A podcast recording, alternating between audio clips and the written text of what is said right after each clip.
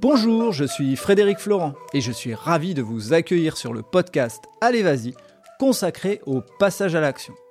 Aujourd'hui, je reçois Léa Kayabailian, joueuse de rugby au plus haut niveau français et membre du Loup Rugby, le club de Lyon. Léa nous raconte son parcours, qui l'a amené très jeune à faire du rugby au milieu des garçons. Puis à l'adolescence, elle a découvert le rugby féminin. Elle nous parle du dévouement que nécessite son sport, puisque même au plus haut niveau français, ce sport reste amateur. Je vous invite à découvrir cet épisode qui parle de passion, d'émotion et de collectif. Je vous laisse avec Léa, très bonne écoute à vous. Alors bah en tout cas euh, Léa, merci d'avoir euh, accepté cette invitation. Alors bonjour, on est avec euh, Léa aujourd'hui. Léa qui est joueuse de rugby de haut niveau et elle me fait l'honneur d'avoir accepté mon invitation sur le podcast. Bonjour Léa. Bonjour Frédéric, merci beaucoup pour ton invitation. Bah de rien, est-ce que tu pourrais nous parler de ton parcours et ce qui t'a amené à devenir joueuse de rugby de haut niveau qui évolue en élite 1 Oui, absolument. Donc du coup, pour, pour commencer mon histoire, on va dire, à l'époque, je, je suis issue d'une famille, on va enfin, mon père était rugbyman. Mhm. Et donc, du coup, je suis venue un peu au rugby euh, grâce à lui, même si, quand j'étais petite, euh, paradoxalement, il voulait pas que je joue au rugby. Non pas parce qu'il trouvait que c'était euh, trop dangereux, c'était pas du tout ça. C'était plutôt parce que le rugby féminin, à partir de 16 ans, les filles ne peuvent plus jouer avec les garçons à l'école de rugby. Mhm. Et donc, du coup, il avait peur que je sois déçue, puisque mes parents travaillant tous les deux, et ne pouvant pas m'amener au, premier, au prochain club de rugby qui était à 25 minutes de route, il ne pouvait pas se permettre de m'emmener euh, une fois par semaine à 25 minutes de route pour un entraînement. Et donc, du coup, il ne voulait pas que je sois déçue et que je doive arrêter le rugby euh, à 16 ans euh, par, manque, par manque de moyens pour pouvoir m'amener. Donc, c'est un papa protecteur plutôt dans, l'idée de dire tu voulais, il ne voulait pas que tu sois déçu. Ça. Il ne voulait pas que je sois déçue. Donc, du coup, finalement, mon père a cédé. Donc euh, voilà, maintenant on peut dire que ça fait 18 ans que je fais du rugby. Donc j'ai commencé le rugby à Unieux, dans la Loire, qui est mon club formateur, où j'ai suivi toute l'école de rugby avec les garçons. Et à partir de 16 ans, j'ai joué dans une équipe euh, féminine, puisque les filles ne peuvent pas jouer avec les garçons après 16 ans, qui était une équipe euh, avec toutes les joueuses de la Loire. Parce qu'il y a tellement peu de joueuses, à l'époque, il y avait tellement peu de joueuses que on était rassemblés avec toutes les joueuses de la Loire. Et, ensuite, je suis arrivée en senior. Euh, excuse-moi, je me permets de, euh, de te couper. Juste euh, nous expliquer un peu, parce que quand on est petit, jusqu'à 10, 11 ans, 12 ans, on joue avec une fille, c'est pas, j'allais dire, c'est pas problématique et on y regarde un peu moins. Et puis quand on commence à grandir et, et avec la puberté et autres, jouer avec une fille de, on va dire, 12 ans jusqu'à 16 ans, comment ça se passait les relations avec les garçons justement? Mais alors pour moi, ça n'a jamais posé problème parce qu'il s'avère que ces garçons, c'était mes meilleurs amis euh, à l'époque. Vraiment, il n'y avait et ils n'ont jamais fait aucune distinction sur le fait que je sois une fille ou pas. Vraiment, c'était, euh, j'étais euh, bah, leur ami, ami avec un E ou ami avec son E, ça ne faisait aucune différence. D'accord, c'est une, une belle leçon. C'est une très belle leçon. Oui. Et donc à 16 ans, tu bascules, donc euh, comme tu l'expliquais. Voilà, euh, avec regret, parce que du coup, je quitte mes amis. et je bascule dans une équipe 100% féminine. D'accord. Et donc euh, dans cette équipe 100% féminine, comment on retrouve ces marques alors qu'on s'était entraîné pendant des années, qu'on avait un groupe Comment on retrouve ces marques avec des personnes qu'on ne connaît ni d'Ève ni d'Adam et qui reviennent d'un peu partout? Et bah du coup à 16 ans c'est compliqué puisque pour s'entraîner tous ensemble c'est pas possible. On se retrouve le week-end pour les matchs. Euh, c'est un peu plus compliqué et c'est la raison pour laquelle je pense que euh, le rugby féminin peut perdre des licenciés entre 16 ans et 18 ans, puisque c'est la période entre l'école de rugby où on joue avec des garçons et les seniors où c'est entièrement féminin. Donc c'est vrai que c'est une période un peu compliquée à passer. Enfin, même si moi j'ai adoré jouer, euh, j'ai rencontré des filles formidables qui venaient de toute la Loire, c'était pas un souci. Puis après, il y a eu des sélections. Donc cette période entre 16 et 18 ans, c'est la période cadette. Et euh, du coup, à ce moment-là commencent les sélections, des sélections, euh, on va dire, régionales. Mhm. Et du coup, j'ai rencontré des filles formidables qui, encore aujourd'hui, sont encore mes amies. Mais euh, c'est vrai que c'est un petit changement de jouer qu'avec des garçons et ensuite qu'avec des filles. D'accord. Et, justement, quand on arrive à 18 ans, il y a, aussi le côté, euh, euh, et qu'on commence à monter, euh, il y a aussi le côté études qui commence à prendre le, pas dessus. comment on jongle entre études et ambition dans le sport? Alors justement, moi, à 18 ans, j'ai continué le rugby à Unieux. En fait, moi, j'étais à Unieux parce que même si, je voulais aller jouer à haut niveau, en fait, mes parents toujours dit que je ne vivrais pas du rugby. Du coup, tant que je pouvais continuer mes études euh, et jouer au rugby en même temps, mais à Saint-Etienne, enfin à côté de Saint-Etienne, euh, je ne vivrais pas du rugby, donc ils ne m'enverraient pas dans un gros club de rugby. Ok. Ça, ça a été la, ça a été la, fin, la condition. Du coup, j'ai suivi mes études euh, en jouant en Fédéral 2 avec mon club formateur jusqu'à jusqu'à mon master 1 de droit. D'accord. Et en fait, à ce moment-là, j'ai voulu suivre une formation qui n'était pas disponible à Saint-Étienne et où était qu'à Lyon. Elle n'était qu'à Lyon cette formation. Et donc du coup, là, mes parents m'ont dit très bien, tu veux aller à Lyon pour tes études, on va te prendre un appart. C'est pas pour le rugby, c'est pour tes études. Et c'est à ce moment-là que j'ai rejoint l'équipe de Lyon. Alors une question, maintenant que les choses sont faites, est-ce qu'il y avait du 100% études ou est-ce que tu avais bien manigancé ton truc et que tu te disais il y avait du 50-50 Il y avait un peu de, une arrière-pensée derrière. C'est sûr que c'était pas innocent mon choix de partir à Lyon et de trouver une formation euh, qui n'était présente qu'à Lyon. Donc euh, oui, non, avec le recul, c'est sûr qu'il y avait, il y avait des idées derrière la tête et, euh, et finalement, ça a été le meilleur choix que j'ai jamais fait. Donc c'est une, une bonne chose que tu aies un peu essayé de forcer le destin oui, c'est vraiment une bonne chose. Euh, et je me rendais pas compte en fait, que le rugby pouvait me rendre à ce point heureuse. D'accord. Et donc, quand on. Euh, tu, là, tu donnes un, coup de fouet, on va dire, à ta carrière euh, de joueuse de haut niveau euh, en rugby et tu deviens une joueuse de haut niveau. Et en même temps, c'est un moment crucial pour tes études. Donc, justement, là, à ce moment-là, comment on, comment on arrive à jongler? Et puis, tu pourras nous parler justement du nombre d'entraînements que vous avez parce que ça m'impressionne plutôt. ce nombre d'entraînements quand, bah, on sait qu'il n'y a, pas, il a pas de l'argent en jeu après derrière. Quoi. Alors oui, c'est vrai que je, suis passée pratiquement d'un extrême à l'autre. C'est-à-dire que je suis passée du plus bas niveau, euh, du plus bas niveau rugbystique mhm. au deuxième meilleur niveau. Et donc du coup, je passe de deux entraînements par semaine à quatre entraînements par semaine. Waouh. Quatre entraînements euh, avec, euh, je suppose. La musculation, des séances terrain, des séances vidéo. Waouh. Et donc ça veut dire, est-ce que tu as fait le calcul rapidement euh, de, combien de temps euh, sur une semaine type euh, te, te, prend le rugby Si tu le calcules comme ça vite fait, ça te, à ce moment-là, quand tu étais en train de faire ton Master 1 Non, à ce moment-là, je ne calcule pas, je sais pas. C'était des séances, enfin c'est toujours, hein, c'est des séances de, deux heures, quatre fois par semaine. Donc on est déjà à non, 8 heures Enfin, on calcule pas. Honnêtement, on calcule pas le temps que ça, que ça prend parce qu'on fait ça par plaisir et du coup, du moment que c'est par plaisir, c'est pas une contrainte, on calcule pas. Ok, donc on calcule pas.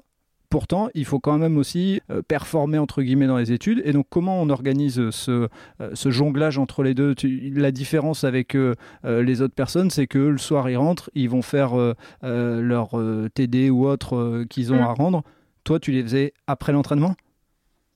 Et eh ben alors oui, alors euh, j'ai eu de la chance que au moment où je suis arrivée, le club de rugby du Loup s'est structuré et on a été euh, plutôt bien aidé. On va dire euh, le rugby féminin a commencé à se structurer et le Loup Rugby mettait des moyens pour aider ces filles pour la réussite de leurs études et de leur de leur carrière professionnelle, on va dire.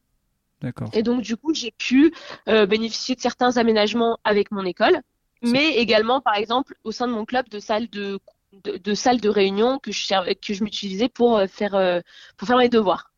c'est top, c'est top. Ouais, non, franchement, c'était top. Et donc derrière ça, euh, tu, tu fais une première année au Loup, et, et dis-moi si je me trompe et si, j'ai, si je me suis mal renseigné, mais c'est en plus cette première année où tu vis une très belle saison, si je me trompe pas. Ah mais exactement, je, c'est pour ça quand je te dis que je passe du tout au tout, c'était vraiment des extrêmes J'arrive au Loup, vraiment sur un concours de circonstances, je, me retrouve en, équipe première. Parce que c'était vraiment pas, je venais du plus bas niveau, enfin, du plus bas niveau, Et le coach me donne ma chance en équipe 1. incroyable. Et il s'avère que bon, après, bah, en bossant, il a fallu vraiment bah, beaucoup, beaucoup de travail. Et j'ai pu bah, pérenniser ma place dans l'équipe 1 et jusqu'à jusqu'à aller en finale du championnat de France. Waouh, waouh. Et, et, en finale, euh, il se passe quoi? En finale, il se passe quoi? En finale, et eh ben, en finale, euh, un match, euh, un match de fou et qui se conclut sur une victoire. Les meilleurs Plus moments. beau moment, ah, mais vraiment un, un, moment indescriptible que je souhaite à tout le monde de vivre en ce moment-là. Championne de France, c'est c'est vraiment incroyable. Peu importe le niveau, peu importe la division, c'est c'est un sentiment euh, indescriptible. Bien sûr. Et justement, est-ce que tu est-ce que tu arriveras à nous partager quelques émotions quelques souvenirs, quelques moments que tu as euh, euh, Quel est le moment le plus fort justement de cette finale? Est-ce que c'est l'entrée sur le terrain? Est-ce que c'est le moment où on reçoit le trophée? C'est quoi? Alors déjà, l'entrée sur le terrain, moi, pour moi, elle a été particulière parce qu'il faut savoir que la, finale se déroulait à Tarbes, mmh donc bah, dans les Pyrénées. Dans les Pyrénées. Et au moment où on entre sur le terrain, je découvre que euh, mes copines de mon ancien club, de mon club formateur, ont fait le déplacement. Elles sont, je sais pas, une dizaine à avoir fait le déplacement jusqu'à Tarbes. Et je les vois hurler et avec euh, une pancarte en criant mon nom dans les tribunes. Et donc, du coup, ça, ça a été un, pour sûr un, un moment fort de, de cette finale. Alors, c'est un moment fort. Et est-ce que ça met pas une pression supplémentaire? Oui, c'est sûr que ça met une pression supplémentaire, mais je pense que je m'étais déjà mis moi-même une pression euh, telle que, oui, ça met la pression, mais elle était déjà à son paroxysme, je pense. Et donc ce moment est très fort euh, en émotion. Quel est l'autre moment euh, dans, dans, le jeu? Est-ce qu'il y a un moment où tu te souviens d'un truc où tu te dis j'ai été meilleur que d'habitude ou justement tu t'es senti moins bonne que d'habitude à cause de la pression? Qu'est-ce que ça a joué sur toi? Quand tu en finale, peu importe, en fait, tu peux être tellement fatigué, tu peux être. T'en peux plus, tu as déjà tout donné, mais tu vas, tu vas te surpasser. C'est, c'est pas n'importe quel match, et donc, du coup, même si t'en peux plus et t'es épuisé, tu vas avoir ce supplément d'âme, puisque c'est une finale. Tu peux pas te permettre de pas tout donner pour une finale. Et je, nous revois avec, euh, avec mes, mes coéquipières on était fatigué, il faisait chaud, on n'en pouvait plus, mais on a donné ce supplément d'âme pour gagner, parce que c'était pas possible de baisser les bras sur une finale. Ok, et donc euh, une fois que euh, le coup de sifflet retentit, tu as forcément des souvenirs, euh, tous ceux qui ont joué en équipe et qui ont gagné un moment une finale, et encore une fois, même si c'est pas du championnat de France, c'est même en dessous, mais on a, on a un souvenir, on a un truc qui nous reste au moment où il y a le, coup de sifflet final. C'est quoi ton souvenir? Mais le coup de, sifflet final, c'est un moment, genre, mais vraiment de soulagement, où tout, tout redescend, tout, toute la pression, elle est, elle est évacuée. Et là, tout le monde rentre sur le terrain, les entraîneurs, le staff, les, les filles, tout le monde, et tout le monde se saute dans les bras. C'est, c'est ouais, c'est top. C'est vraiment, euh, j'arrive même pas à le décrire avec des mots. Je me doute. Parce que c'est, c'est difficile, ouais, c'est difficile de décrire. Et, souvent dans ces moments-là, euh, il y a une on va dire, on, le voit chez beaucoup de sportifs, il y a une redescente et on, pense à tous les sacrifices qu'on a fait. Euh, comme dans toute réussite, entre guillemets, on pense aux sacrifices, on pense euh, à ses proches et tout. Et toi, tu as une pensée pour, euh, pour ton papa qui, à un moment, t'avait dit non, pas le rugby parce que justement, tu vas être déçu? Ah, bah bien sûr, mais déjà, j'avais une pensée pour mon papa parce qu'il est, il est venu. Mhm. Et mes parents ont fait le déplacement jusqu'à Tarbes. Mhm. mon père, c'est mon, mon premier supporter. ça, ça, on peut le dire. Euh, et, donc du coup, bien, bien sûr que oui, euh, j'ai une pensée pour lui. De suite, euh, après le match, j'ai sauté dans ses bras. Il était, il était aussi content que moi que qu'on ait, qu'on ait gagné. Si ce n'est pas plus, à mon avis. Oui, pas plus. on le vit souvent autrement quand on est, quand on est dans les tribunes. Et, et, justement, donc, tu deviens championne de France et en même temps que de fêter cette, cette victoire, tu pars de ce fait-là, enfin la conséquence de cette victoire, elle te fait euh, découvrir le plus haut niveau euh, de France. Et dans la tête, qu'est-ce que ça fait de se dire qu'on va jouer au plus haut niveau? Eh ben dans la tête, euh, oui, c'est vrai que ça change.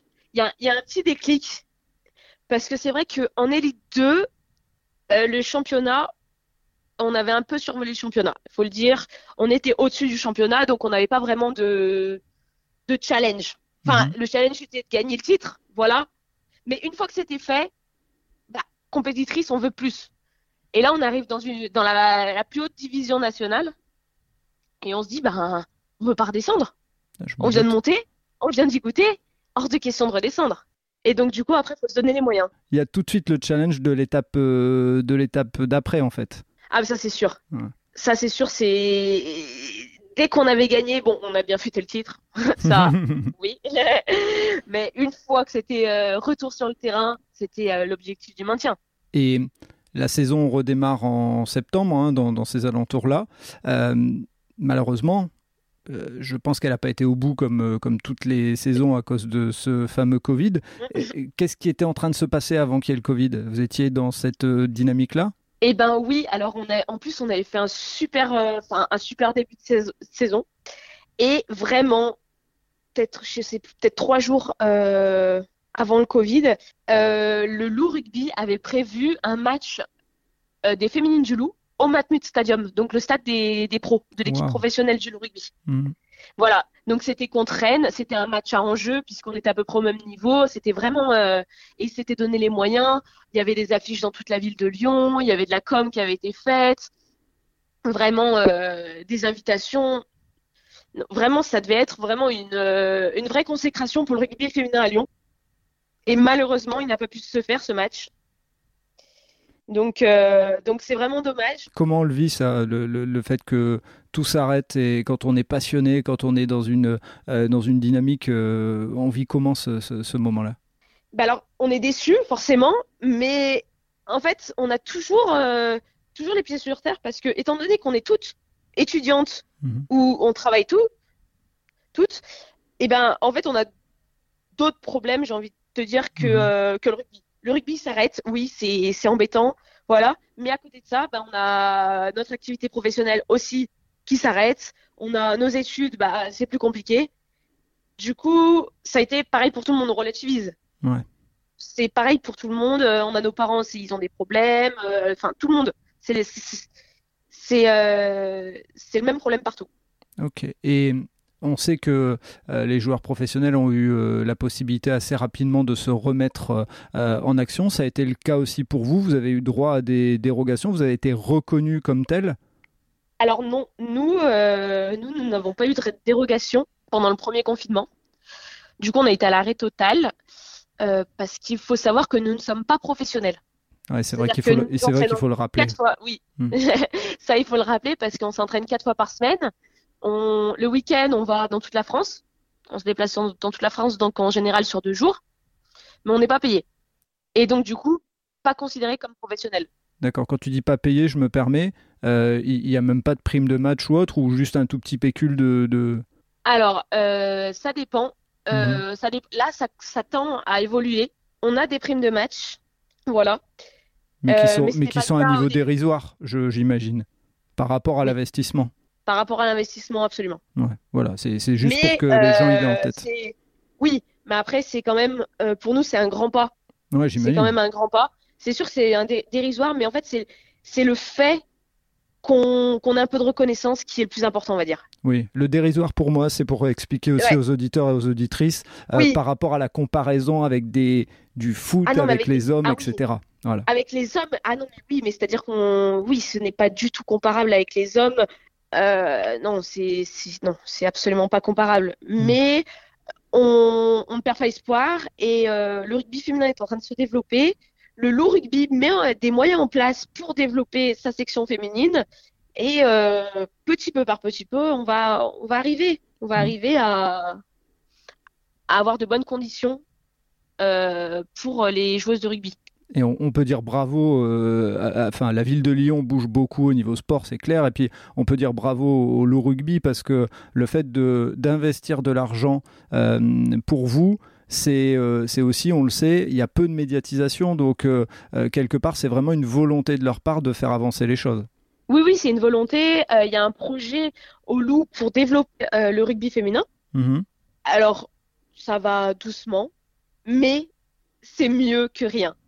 C'est mieux que rien. Et en fait, nous, on aurait envie que ça aille super vite, ça aille super vite, sauf que on sait très bien que ça, les décisions, ça prend du temps, que Rome ne s'est pas faite en un jour. du coup, chaque année, on a des moyens supplémentaires par rapport à l'année précédente, et c'est ça qui est top.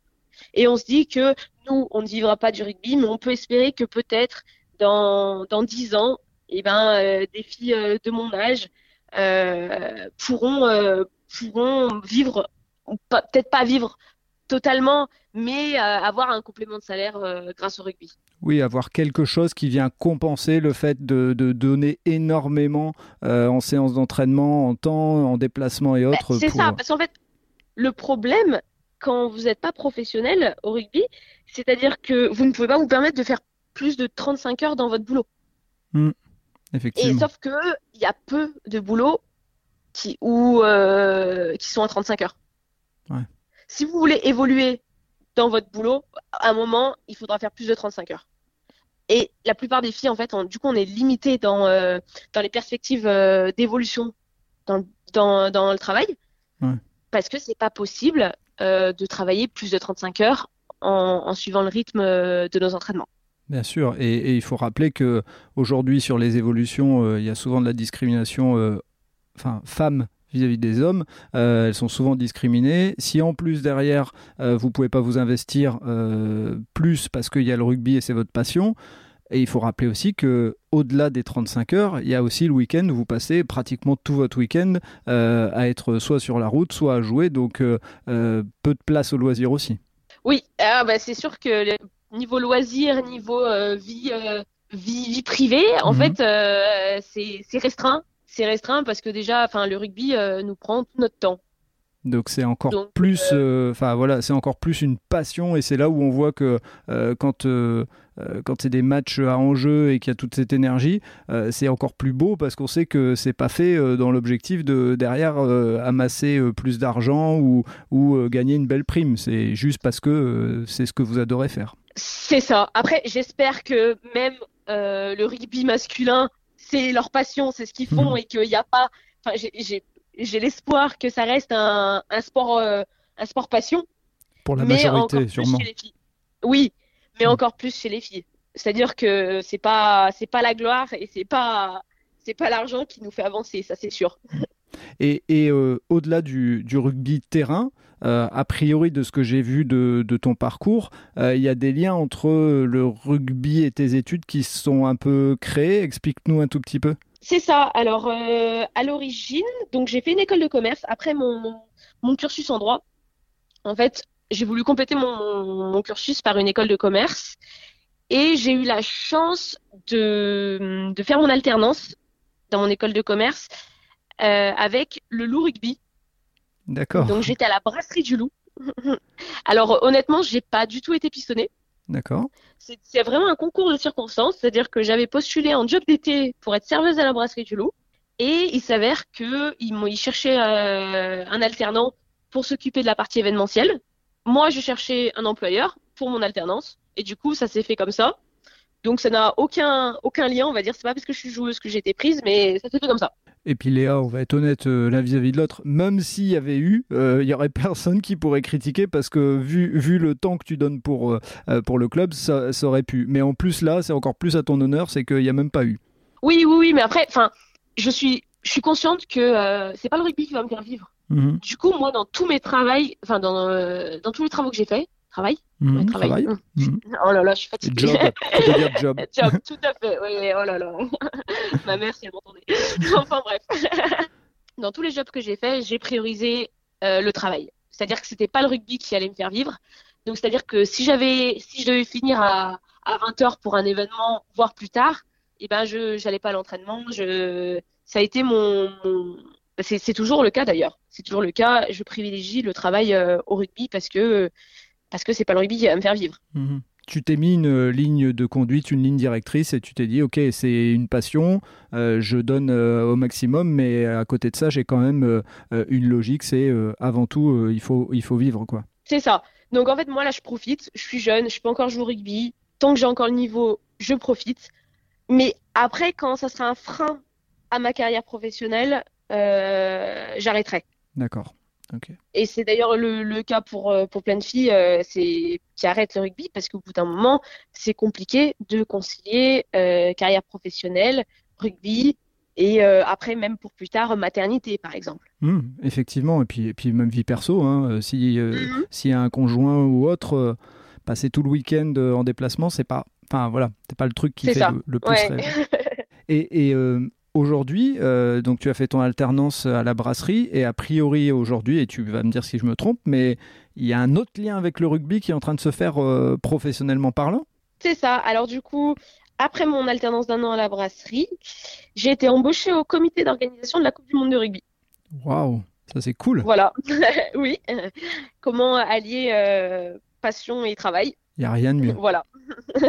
Et, et ça, consiste en quoi rapidement? Parce que je sais après que tu as un entraînement et je veux vraiment terminer à l'heure comme on, comme on s'était engagé, mais en quelques mots, ça consiste en quoi ta mission?